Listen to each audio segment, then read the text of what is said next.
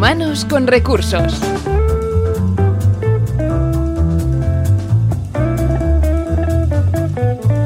Bienvenidos a Humanos con Recursos. Hoy nos desplazaremos hasta las oficinas de Kiesi, una compañía farmacéutica de origen familiar, actualmente multinacional, que se caracteriza por su compromiso con la búsqueda de soluciones para las necesidades médicas no resueltas, por lo que su apuesta por la innovación ha sido siempre parte de la cultura de la organización.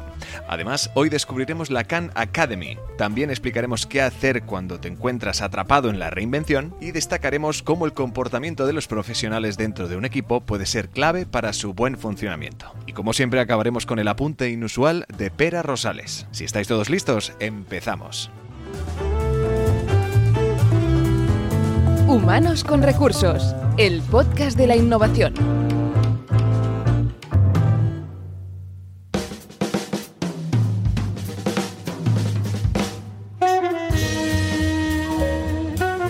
Alguien ha dicho que cuando estés atascado, atrapado, reinvéntate. Pero ¿qué pasa cuando estás atrapado en la reinvención? En un intento de copiar el modelo o modelos de empresa que ha disruptido tu mercado, decidiste crear una nueva startup, pero poco a poco vas viendo que los 30 años de experiencia liderando a una organización no son suficientes. Te has reinventado, pero tu startup no funciona y te sientes atrapado en la reinvención. ¿Qué hacer? Invertir en ti mismo. Después de tantos años de éxitos, es normal que sientas una cierta inseguridad. Una de tus misiones principales es transferir tus habilidades para algo totalmente nuevo. Esto significa no solo que debes conocer las herramientas del presente, sino que también debes desarrollar nuevas habilidades, trabajar tus comportamientos y creencias. Adquirir talento y retenerlo. Si las personas no son el centro de tu negocio, creo que tienes identificado el problema. El factor humano cuenta. Debes ser capaz de encontrar el talento correcto para las plazas correctas. Algunos managers se sienten amenazados por candidatos fuertes y o no los contratan o son incapaces de retenerlos por mucho tiempo. Pienso que debes ser capaz de contratar a personas capaces de cubrir los puntos débiles de la organización. Ya sabes que para desarrollar una cultura innovadora de verdad, la participación de los miembros del equipo debe ser alta.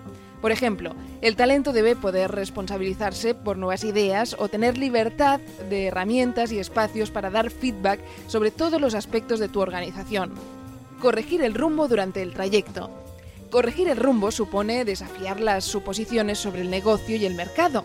Muchas veces llevar la organización por un determinado camino te permite encontrar otras oportunidades. Debes estar alerta cuando llegue la oportunidad y querer aceptarla. Escuchando el talento y sus diferentes enfoques te ayudará a cambiar el enfoque de la empresa si es necesario. Tus ojos deben estar centrados en la innovación y como líder debes ser capaz de hacer que los otros vean lo mismo que tú ves y te acompañen durante el trayecto.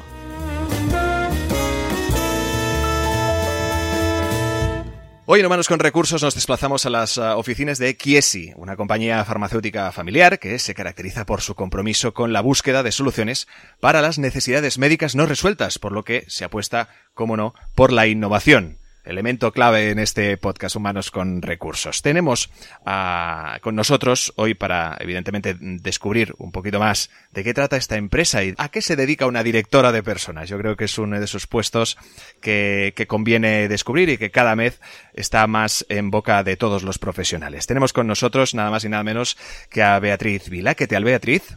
Hola, buenos días. ¿Qué tal? ¿Cómo estás? Muchísimas gracias por uh, asistir a esta charla en el espacio de la entrevista de Humanos con Recursos. La verdad es que teníamos muchas ganas de charlar con, uh, contigo porque sin duda es el tuyo un trabajo que realiza muchísimas personas, pero que yo creo que con el paso del tiempo, el hecho de, pues evidentemente ser una directora de personas, de personal, es algo que ha ido evolucionando con el tiempo, ¿no? Hasta el, hasta el punto de que cada vez el trato quizá, a ver si me corriges, el trato cada vez ha sido más, más humano, ¿no? De tratar a los profesionales como personas más que, pues, evidentemente, trabajadores. Totalmente. A ver, yo creo que el cambio de nombre, yo me llamo, mi autotitulo, ¿no? Directora de personas, mi autotitulo conforme con, con esta organización. Básicamente porque nosotros, eh, el cambio de, de, nombre no es baladí. Es decir, la mayoría, hay muchos profesionales todavía que se siguen llamando. Yo creo que directores de personal quedan pocos. Eh, yo creo que más de nuestra hace ya los años 60 seguramente nuestra área tenía más que ver con, con personal que con lo que estamos trabajando ahora, que tiene que ver más con personas. Vuelvo a decir, fue un cambio, eh, una decisión que tomamos hace tres años aproximadamente. Pasamos de llamarnos directores o área de recursos humanos a área de personas. Eh, y como tú dices, ¿no? Em, al final eh, es, un, es un cambio relevante de mentalidad.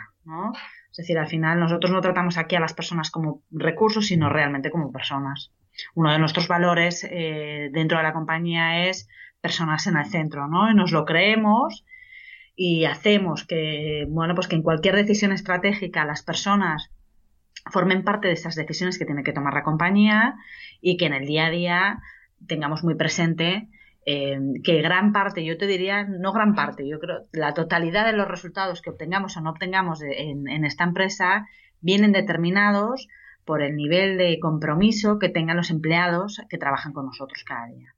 Y ese, esa innovación de la que en nada entramos en materia, yo creo que ha pegado muy fuerte. La tenéis o la habéis aplicado desde hace unos, eh, unos años y hace que evidentemente se palpe en esta relación con eh, vuestros eh, empleados y que evidentemente estos aprendieran a trabajar pues de una manera diferente. yo, se ha notado mucho el, cambio, evidentemente, imagino, de, de Kiesi al principio de cómo funcionáis actualmente. Sí, a ver, yo creo que eh, nosotros somos un laboratorio farmacéutico y dentro de Pharma, evidentemente hay innovación. Sin innovación no existiríamos, ¿no? Pero lo que pasa es que la innovación muchas veces está muy vinculada a todo lo que, a lo que hace referencia a los laboratorios de I+D, ¿no?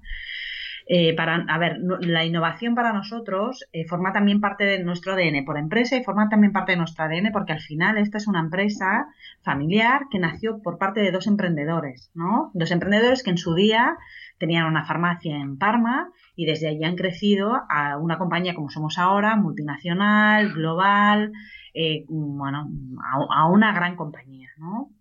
Con lo cual, eh, el, espíritu más, más, allá de la innovación vinculada con el I+.D., el espíritu del emprendimiento forma parte de nuestra moneda de acercarnos al negocio, ¿no?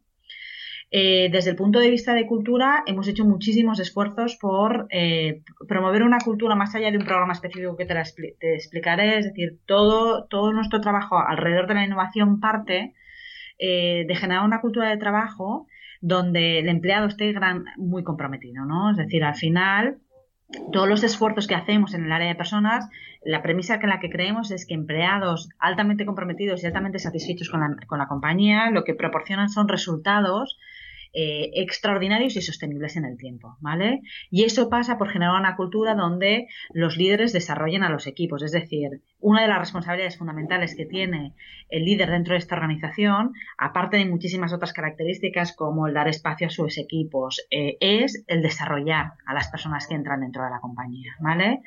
Eh, trabajamos en una, en una organización eh, que trata de ser lo menos jerárquica posible. Es decir, estructuras planas, donde el líder es accesible, con una política de puertas abiertas, donde promovemos el error, donde hacemos que eh, cuando la gente se equivoca no pase nada, al contrario lo premiamos.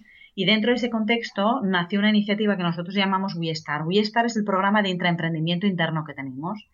Es decir, nosotros habíamos trabajado mucho con con el concepto de innovación, vuelvo a decir, más allá del laboratorio de I+.D., que eso forma parte del core de una empresa farmacéutica, y las iniciativas que, habíamos puesto en marcha habían tenido poco éxito. ¿Poco éxito en qué sentido? En el sentido de que éramos capaces de generar muchas ideas, pero éramos capaces también, o éramos poco capaces de implementarlas, ¿no? Es decir, había una gran idea, pero que en cuanto llegábamos al momento en que el negocio tenía que implementar esa decisión, no pasaba. Eh, de ahí pasamos de innovación al concepto de intraemprendimiento, eh, creamos el programa WeStar y WeStar lo que pretende es esa generación de esa cultura, eh, esa cultura de, de, no hay barreras, de me atrevo, de pruebo, de hago cosas nuevas y de innovo en mi día a día, en las cosas que hago cada día, ¿no? Más allá de, de un proyecto específico, más allá de una tarea específica. Claro. Básicamente, porque seguro que me preguntarás de qué va WeStar, ¿no? Pues me lo estás explicando muy bien, ¿eh? De todas formas, yo no te corto porque, porque me lo estás explicando estupendamente. Entonces, WeStar al final es, pues esa solución yo te diría que no es formativa, yo creo que al final se trata de, algo experiencial, ¿no? Vamos por la tercera edición, en cada una de las ediciones participan aproximadamente entre 12 y 14 personas que forman tres equipos, ¿vale? Y que al final, en, durante tres meses, viven el proceso eh, de generar una startup a través de una, de una metodología. De una metodología que en este caso nosotros la que elegimos fue el Lean Startup, ¿vale? Estos tres equipos lo que generan es una startup mentorizados por un startupero, es decir, por una persona del mundo startup con experiencia probada, es decir, que ha desarrollado otras startups, algunas le han ido bien y otras no le, han ido bien, ¿no? Y al final desarrollan una startup en base a uno de los objetivos estratégicos de la compañía. Es decir, nosotros al inicio de cada uno de los programas del WeStar, el comité de dirección plantea un objetivo estratégico en el que queremos que estos equipos trabajen. Tienen eh, checkpoints, es decir, primero tienen un presupuesto asignado, eh, que son eh, alrededor de 4.000 euros, que se pueden gastar en lo que necesiten para hacer realidad ese proyecto. tienen checkpoints con el comité de dirección, es decir, más allá de todo el proceso, más allá de las sesiones, porque hay también sesiones formativas dentro de estos tres meses, eh, cada X tiempo se reúnen con el comité de dirección para ver, la, para, para ver eh, la evolución del proyecto y para ver si nosotros les podemos ayudar en algo, ¿no?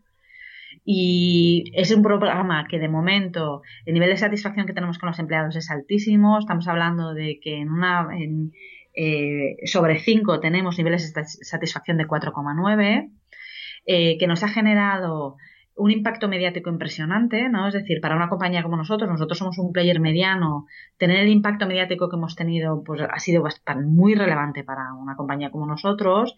Y además ha tenido otro tercer impacto que yo te diría que se ha sido el impacto desde el punto de, negocio, desde el punto de vista de negocio. Es decir, nos ha permitido eh, contactar eh, con eh, startups con el ecosistema startupero, ¿vale? Que para, con el sistema de las startups, de las nuevas compañías, que para nosotros muchas veces, para, para nosotros y para cualquier corporación estructurada, es difícil muchas veces estar en contacto, ¿no? Y de hecho, eh, se han cerrado, que yo sepa, al menos dos deals con startups eh, para incorporar algunas de sus soluciones a nuestro portfolio, es decir, para ser capaces de eso, lo que dice nuestra misión, ofrecer soluciones innovadoras a nuestros clientes.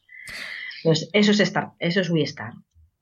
Desde luego, eh, como decías, eh, efectivamente se trata pues de, un proyecto que de forma aplicada pues ha, conseguido incrementar este nivel de compromiso de los eh, empleados que ha quedado plasmado precisamente en que habéis ido consiguiendo de varias formas consecutivas. Entiendo que tiene que ser un reconocimiento que como todos, como todos ellos, evidentemente, pues gusta que, se os dé.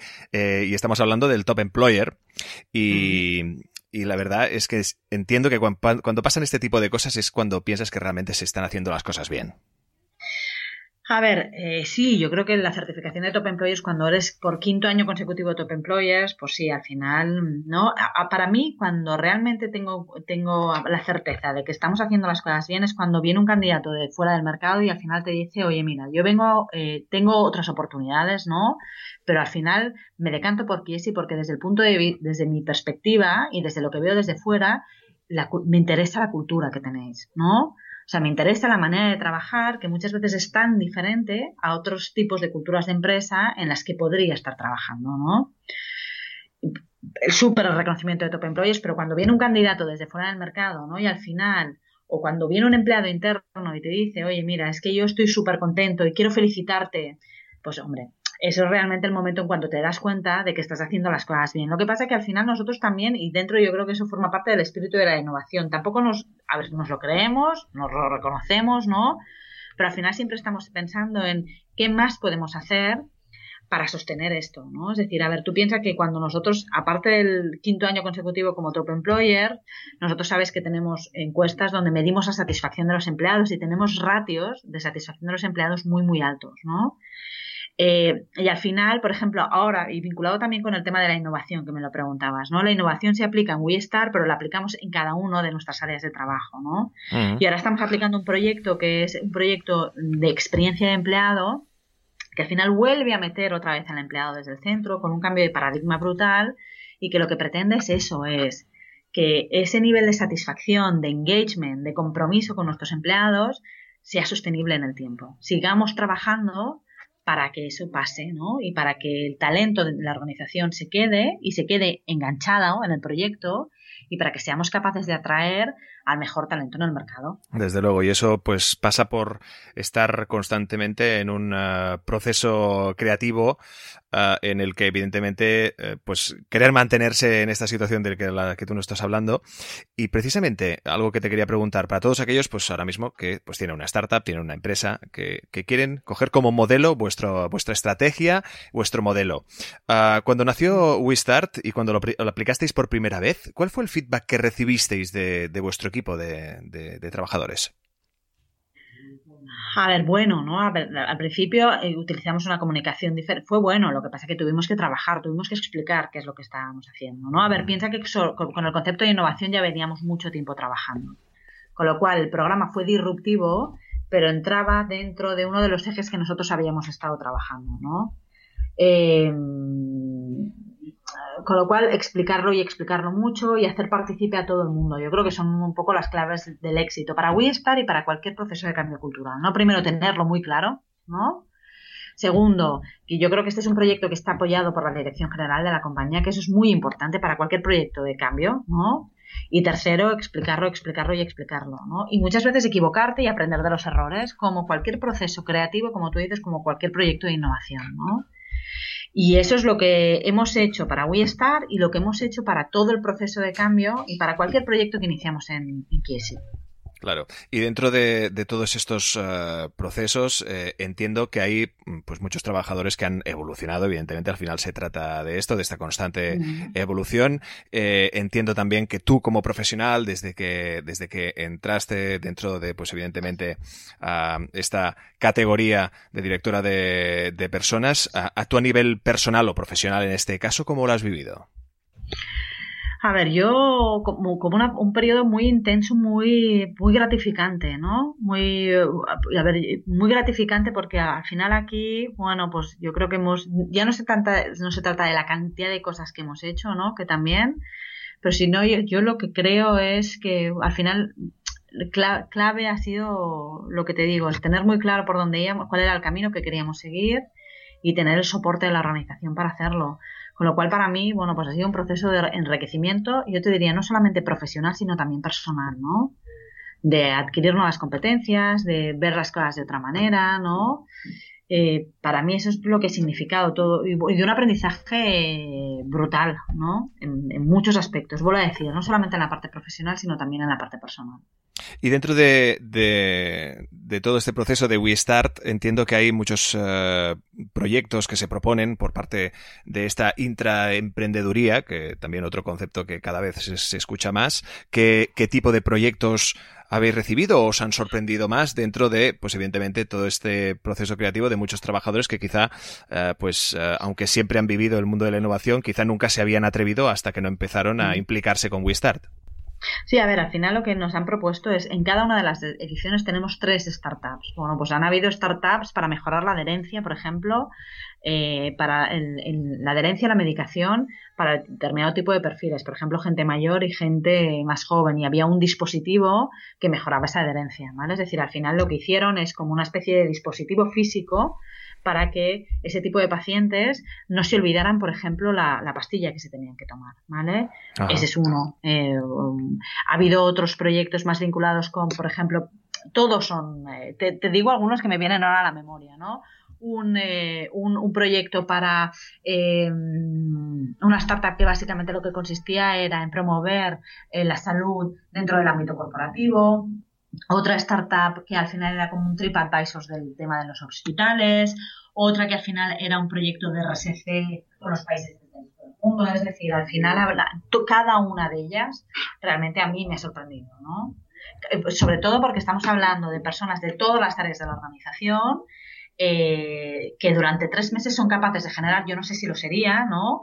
Eh, un, modelo, un, modelo de negocio, ¿no? Un negocio eh, que en muchos casos, sinceramente, ¿eh? es a explorar. Khan Academy es una plataforma que pretende facilitar el aprendizaje a través de Internet, mediante clases en vídeo, ejercicios prácticos, evaluaciones y estadísticas de cada alumno. Esta plataforma fue creada por Salman Khan, Los vídeos no podrán sustituir 100% al docente, pero en este caso sirve de mucha ayuda para repasar conceptos o aclarar dudas respecto a un tema en concreto. Los vídeos vienen acompañados de un poco de práctica con ejercicios didácticos. Esta plataforma nació en 2004, cuando tuvo que hacer de profesor a distancia de su prima sobre un tema relacionado con las matemáticas. En un principio le impartía la clase por teléfono y con una pizarra digital en el ordenador, Posteriormente, otros miembros de la familia le pidieron ayuda con temas relacionados y decidió subir vídeos a YouTube con la explicación. El siguiente paso fue crear un sistema de creación de problemas para que el alumno aplique la teoría y pueda practicar. Con el paso del tiempo, sus vídeos fueron cogiendo notoriedad. Khan decidió construir la Khan Academy, que en estos momentos cuenta con muchos ámbitos de aplicación y diversos idiomas, con lo cual esto no supone una barrera de entrada.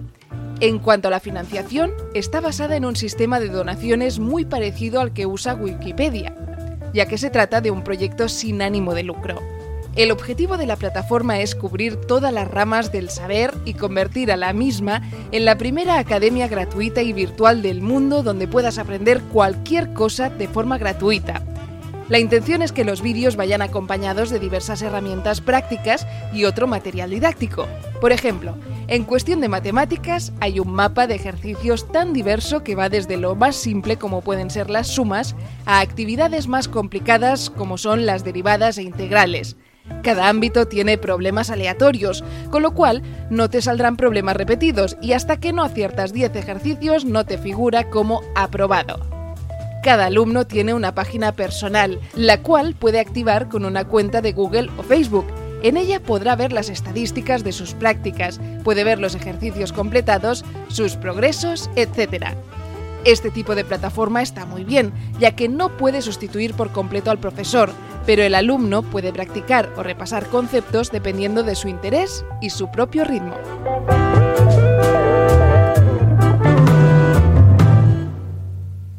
Además, eh, dentro de estos proyectos, por lo que nos hemos informado, eh, pues todos estos equipos tienen mentores externos, profesionales de, probada valía en cada sector. Todos, todos, todos. Es decir, forma parte del proceso. Es decir, esos tres meses tienen eh, lo que decía, actividades, si quieres, más formativas, pero además están acompañados en todo el desarrollo de esa startup, de toda la parte más de conocimiento, pero de toda la parte de mentorizaje de una persona con experiencia dentro del mundo de las startups. Claro. Y además, ah, dentro de todo este proceso, ¿qué reconocimiento otorgan estos proyectos a los trabajadores? Aparte de, entiendo que también la, satisfacción del poder aportar algo más que, las tareas por las cuales son contratados estos profesionales. Yo creo que el reconocimiento es, uno, vivir la propia experiencia, ¿no? Eh, de todo el proceso. Después tienen todo el reconocimiento porque al final tienen un montón de visibilidad, visibilidad, visibilidad dentro del proceso a nivel de comité de dirección, visibilidad porque al final de todo el proyecto lo que se hace es una presentación a todas las personas relevantes dentro del corporate, es decir, hacemos que venga gente de Italia, que es donde está nuestra central, para que estas personas, estos equipos presenten eh, sus propuestas. Y después, al final, eh, utilizamos, si me puedo, utilizar, puedo usar la palabra utilizamos, a los equipos de WeStart cada vez que tenemos ocasión. Es decir, por ejemplo, desde, oye, para promocionar o para dar a conocer el programa en cualquier sitio, pues están siempre invitados, ¿no? Ahora tenemos, por ejemplo, un día donde hay determinada, estamos participando en un proyecto de innovación también, y entonces donde van a venir determinadas startups para que nos van a presentar proyectos determinados y estas personas van a estar participando como jurados. Es decir, al final eh, todo el alumni de We Startup eh, lo utilizamos tantas veces como podemos para darles visibilidad y sobre todo para enriquecer eh, su visión del mundo startup o honestamente los utilizamos tanto como podemos. Estamos escuchando a Beatriz uh, Vila, directora de personas en Kiesi, esta multinacional farmacéutica, eh, y evidentemente estamos escuchando cómo no solo la innovación forma parte de su día a día, sino también el gran conocimiento que tiene sobre ella. Entonces te pediríamos, como pedimos siempre a todos los invitados, que nos definas, aunque ya lo has ido haciendo por fragmentos, pero ¿qué definición nos darías, una definición concreta del concepto de innovación? Y al final te la voy a definir mucho por cultura, ¿no? Por, cultura y por personas, porque es lo mío, ¿no? Entonces, al final yo creo que va de, la innovación va de probar, de intentarlo, de no penalizar el error, va de no poner barreras, ¿no? Y va de tratar de ser mejor, es decir, al final aquí habría la gran discusión de que si la innovación tiene que ser disruptiva o incremental. Pues no lo sé, ¿no? Al final de lo que se trata es eh, de hoy hacer las cosas mejor cada día y de ser capaces de responder a las demandas cambiantes del entorno, ¿no? Y en un entorno como el actual, donde que le llaman buca, ¿no? donde es volátil, incierto, complejo y ambiguo, la innovación y el talento para mí. Yo te diré que el talento es eh, la respuesta ¿Y qué tipo de talento? Pues un talento que se atreva, ¿no? Y normalmente la definición de talento para nosotros es eso, un, talento que se atreva a hacer cosas nuevas, ¿no? Y a probar cosas y, a ver cómo funcionan, ¿no? Porque para mí la respuesta al futuro va de eso. ¿Y qué les dirías a todas aquellas personas que aún, aunque entiendo que cada vez el chip está cambiando, ah, cada vez más, aquellas empresas que siguen tratando o siguen sin tener en cuenta que realmente lo que tienen son ah, humanos con ah, recursos en sus plantillas. A ver, eh, para mí, para, para mí y para mi compañero es una ventaja porque al final nos dejan, tenemos más talento en el que elegir, ¿no? Eh, ¿Qué les diría? Yo creo que al final yo no soy nadie para decir nada, ¿no? Es decir, y al final no juzgo, no juzgo los modelos de los demás. Lo que sí que puedo decirte es que eh, esa, esa, creencia, ¿no? La nuestra, de que, oye, necesitamos talento, que la respuesta nuestro, al crecimiento de nuestro negocio depende de las personas, de momento nos está funcionando, ¿no? Entonces, mm, eso es lo que les diría, ¿no? Es decir, al final tenemos un modelo, un modelo que con, para, para los mm, para las personas que cuestionan más ese tipo de, de modelos, ¿no? Un modelo que con números se demuestra que funciona, ¿no? Y evidentemente también eh, hablamos contigo gracias evidentemente a que conocisteis en eh, Harvard, en Boston, a Pérez Rosales. ¿Cómo fue ese encuentro? Pues la verdad es que estuvimos, yo estuve como ponente en una de las sesiones de un programa que estábamos haciendo en Harvard y donde estaba explicando el, tema de experiencia, no tanto voy sino estaba explicando un tema, un modelo de personas que estamos haciendo muy potente de experiencia de empleado y me conocí con Pera y como siempre pues un placer, ¿no? Conocerlos y hablando precisamente de, tu trabajo, ¿qué, le depara para este presente año? Eh, ¿Qué me depara? Pues bueno, yo creo que seguir, sobre todo con todo el tema de, desde el punto de vista de, de personas. A ver, eh, yo creo que al final ser consistente, es decir, todos los grandes proyectos muchas veces se acaban porque uno no es consistente, es decir, no dice lo que hace y hace lo que dice, ¿vale? O sea, con lo cual esa es la primera parte en la que llevamos mucho tiempo trabajando, pero en la que nunca nos olvidamos. Y después, desde el punto de vista de, de, innovación, seguir trabajando para las personas, para hacer que la gente esté satisfecha de trabajar en esta compañía. Y eso pasa, vuelvo a decirte, por eh, eh, un, un, gran proyecto que estamos llevando en el área de personas que tiene que ver con, con la experiencia de empleado. Beatriz Vila, directora de personas de Kiesi, muchísimas gracias por tu charla y suerte. Estaremos más que pendientes de vuestro trabajo. Muchas gracias. Parece obvio que el comportamiento de los profesionales dentro de un equipo puede ser clave para su buen funcionamiento. Pero, ¿hay algún estudio que profundice y nos ayude a gestionar un equipo desde este punto de vista? Pues la respuesta es que sí. El doctor Meredith Belvin observó en sus estudios ocho conjuntos de comportamientos distintivos dentro de los equipos, posteriormente ampliados a nueve. Estos comportamientos son los denominados roles de equipo de Belvin. Si quieres saber más sobre los roles de equipo, te recomiendo el artículo de Pera Cómo funciona un buen equipo, donde se explican los diferentes roles y cómo de importante es el equilibrio entre ellos para un buen rendimiento. La importancia de conocer los comportamientos. Cuando hablamos de comportamiento pensamos en cómo actuamos frente a las situaciones, en la forma de implicarnos. Belvin distingue el comportamiento de la personalidad y la personalidad del ADN. Creo que esta es una de las claves del buen funcionamiento de los equipos. Mientras el ADN es genético y la personalidad forma parte intrínseca de cada persona, el comportamiento es observable y modelable. Para el buen funcionamiento del equipo no es tanto lo que uno es, sino lo que uno hace. Si aunamos que el comportamiento es moldeable, con que hay nueve conjuntos de comportamientos distintivos, tenemos que podemos identificar a las personas según sus comportamientos y ajustar esos comportamientos para que el equipo funcione bien. Según Belvin, el comportamiento individual asociado a los roles del equipo de Belvin viene definido por seis elementos que cada persona conjuga. Personalidad, definida como el conjunto de cualidades originales que constituye a cada persona y la distingue de las demás. Habilidad mental, vista desde el punto de vista de aquella habilidad que tiene para adquirir y usar el conocimiento, haciendo variar su comportamiento según las situaciones que se le propician. Valores y motivaciones. Influyen en cómo se afrontan las situaciones, incluso dependiendo del nivel de estado de ánimo y si la motivación es intrínseca o extrínseca. Experiencia. Actuando a partir de situaciones anteriores que te indican que con un determinado comportamiento puedes conseguir o perder un objetivo. Influencias externas. Al igual que en la experiencia, conociendo el entorno externo, como por ejemplo podría ser una cultura diferente a la tuya, puedes variar el comportamiento. Rol aprendido. La función que realizamos dentro de la organización hace que nos debamos comportar de una determinada manera, ya sea por la propia función o por el equipo con el que la realizamos. Adaptabilidad del comportamiento. Una vez conoces los roles de equipo y la herramienta, tienes suficiente información para ver que cada persona tenemos una serie de roles preferidos, otros que somos capaces de asumir y otros menos preferidos. Imagínate además que podemos conjugarlos con el perfil innovador de Basadur. En un equipo que haya comportamientos parecidos, podemos reasignar a otros profesionales roles capaces de asumir. Esto proporcionará un equipo equilibrado y efectivo.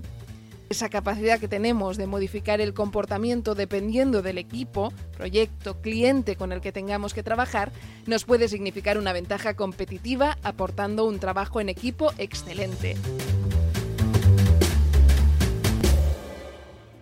Y hasta aquí Humanos con Recursos, esta iniciativa de Inusual con Pera Rosales al frente, al que escuchamos en breve, pero antes recordaros que nos podéis escuchar y también descargar en plataformas de podcast como Spreaker, Evox, también iTunes o SoundCloud. Gracias a todos por acompañarnos, nos vemos en el siguiente programa.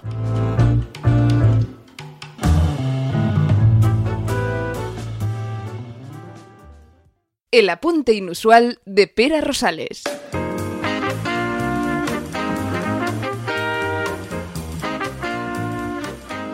¿Te ha pasado alguna vez que conoces a alguien y apenas llevas media hora hablando con esa persona?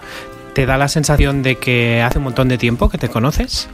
Eh, a mí me ha pasado varias veces. Eh, y eh, concretamente hoy acabas de escuchar a una de esas personas, ¿no? Eh, Beatriz Vila es alguien que a pesar de que hace muy poco que nos conocemos, a mí me da la sensación de que nos hemos conocido casi toda la vida y que éramos grandes amigos. No sé, es, es algo que se siente y algo que vas constatando a medida que vas avanzando en la conversación. Tanto es así que, que bueno, o sea, nos conocimos en la Universidad de Harvard en un programa ejecutivo, como ha dicho ella, y nada, estuvimos eh, pocos días juntos, pero la verdad es que fue un placer conocerla y desde entonces tengo esa sensación de tener un amigo más y de tener a alguien que va a estar eh, pues en mi círculo, digamos, más o menos cercano durante muchos años, espero. Así que eh, eso es, en primer lugar, lo que he querido compartir con vosotros. O sea, igual que yo conocí a Beatriz y de, de momento ya, ya sentí en que era alguien súper interesante y alguien que puede aportar mucho a este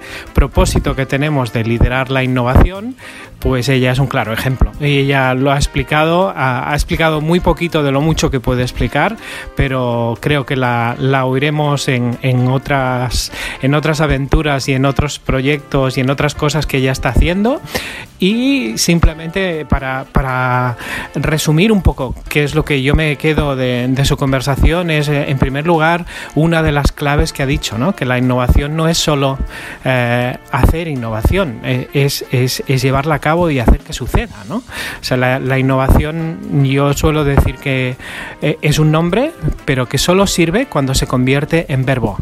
O sea, la innovación es hacer innovación, pero hasta que eso no se convierte en una ejecución más o menos efectiva, y digo más o menos porque es el público al final quien, lo, quien va a decidir si es más o menos efectiva, es el mercado quien reconoce esa innovación. Nosotros solo intentamos hacerla y ponemos, ponemos mucho esfuerzo. Y al final es el mercado quien decide si estamos innovando o no. Si no, en todo caso, estamos intentando innovar, cosa que tampoco está nada mal, ¿no? El caso de Kiesi yo creo que vale la pena resaltarlo porque pasa de eso, de más que llenarnos la boca de, decir que hacemos innovación, es hacerla de verdad y, llevar de las musas al teatro, como muchas veces solemos decir nosotros, ¿no? Y la segunda y, última cosa que quería decir es, eh, no sé si te das cuenta, al oír a Beatriz un poco es lo que se desprende de ella es que cree firmemente en lo que está haciendo. Tanto ella como quien le ha dejado hacer lo que está haciendo en Kiesi, que hablo de la dirección general, ¿no? Tener el soporte organizacional es fundamental si quieres innovar en tu corporación, pero además es fundamental para poderlo hacer es que te lo creas, porque si no vas a intentarlo muchas veces, pero si no cuentas con un equipo que realmente se lo cree y que eh, pueda explicarlo de la manera en como lo explica Beatriz, ¿no? con entusiasmo y con, ganas, con ilusión, eh, con la sensación de estar aprendiendo constantemente, con la sensación de no tener que hacerlo eh, perfecto porque están esperando a que no cometas fallos, sino al contrario, están esperando que cometas fallos porque eso precisamente es lo que hace que, aprendas y eso es innovar en el fondo dentro de una empresa. Hacer la intraemprendeduría no es hacer la innovación perfecta, eso sería la explotación del negocio. Si eres una empresa que está explotando un negocio e intentas innovar, más vale que te prepares para fallar. Y en eso es en lo que realmente está claro que el programa We Start eh, se fundamentó. No tenemos que conseguir nada perfecto. Tenemos que empezar a fallar y estar bien con eso, así como hace la ciencia. Estamos donde estamos gracias a que hay personas que están acostumbradas a fallar y aprenden de sus fallos, es decir, buscan tanto el éxito como el fallo no el fracaso, el fracaso sería abandonar, pero buscan el, tanto el éxito como el fallo para aprender y seguir buscando el éxito. Y eso es lo que para mí resume de alguna manera lo que acaba de decirnos Beatriz. Así que muchas gracias Beatriz y muchas gracias a vosotros por poderlo escuchar y aquí estamos. Hablamos pronto. Gracias.